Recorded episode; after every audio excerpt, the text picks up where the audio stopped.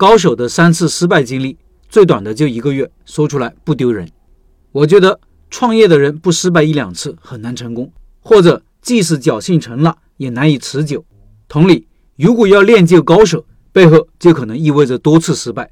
失败并不可怕，怕的是不敢承认失败，怕的是不复盘。今天段老板给大家复盘他的三次失败经历。他说，很多人问我同样的问题，段老板，我这里能不能做？有没有什么特别要注意的坑？所以，我把所有开店失败的经历写成一篇文章，希望给大家一些启发，避免一些类似的情况发生。第一个失败的店，大概是二零一六年下半年开的，还在上班，小白一个。看着二零一五年很多老板站在外卖的风口上赚得盆满钵满，忍不住心动，心动不如行动，马上租了个一千八每个月的铺子，搞起了外卖。五八上随便请了个厨师，给他开四千，他都不好意思要。只说三千八就可以，我还在心里夸赞这个人真老实。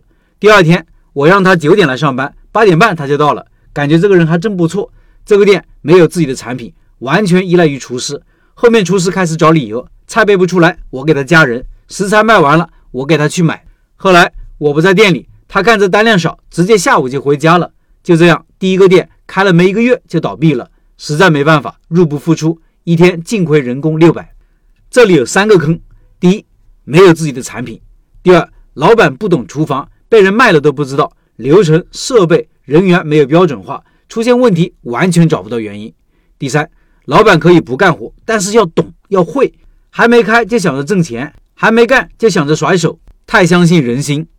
第二个失败的店，二零一八年，食堂有位做烤肉饭三四年的东北老大哥找到我说，他在大观园附近的美食城开了一个店，现在他弟弟不想干了。没有人做，让我过去干，把他的烤肉技术交给我，让我自己交点房租六千就行了。我一想，就交个房租，那怕啥呢？实在不行，我还能做外卖。过去一看，是新开的美食城，人气还没有起来，堂食没有人，同一套证件已经上过外卖，不能用了。我一个人苦苦坚持了一个月，最后还是放弃了。这个店踩了以下几个坑：第一，盈利店铺转让，接手即可盈利，基本都是不可信的。不要妄图接手别人的生意，不管生意好坏。第二，现在线上外卖和抖音都需要营业执照，开店前要搞清楚能不能办到证件，需要多长时间。第三，尽量不要一个人开店，一个人的精力是有限的，尽量要把体力活外包，老板重点抓流程、抓质量、抓服务、抓成本，成功率更高一些。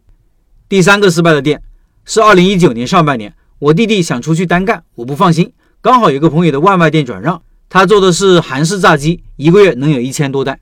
我花了大概一万多转了他的铺子和技术设备，营业执照下来我就上线外卖了。都知道美团强势，先上了饿了么练练手。第一天找朋友们帮忙下了五个单，刷了几个好评。第二天在朋友圈推广，单量慢慢的提升，开始有自然单量。第三天开了七天特权，单量持续增长。到了第十天，差不多有一百多单。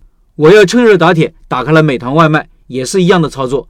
没几天，双平台单量都突破了一百单，但是问题也出现了，出餐根本跟不上。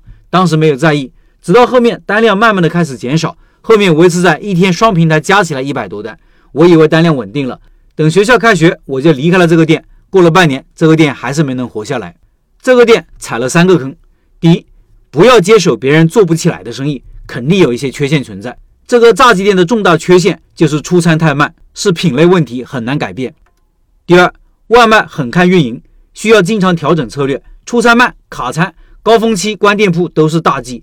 有单的时候接不住，慢慢就没有订单可做了。开店前，厨房要准备好足够的产能，标准化流程、标准化操作，还有售后客服及时处理问题、管理评价。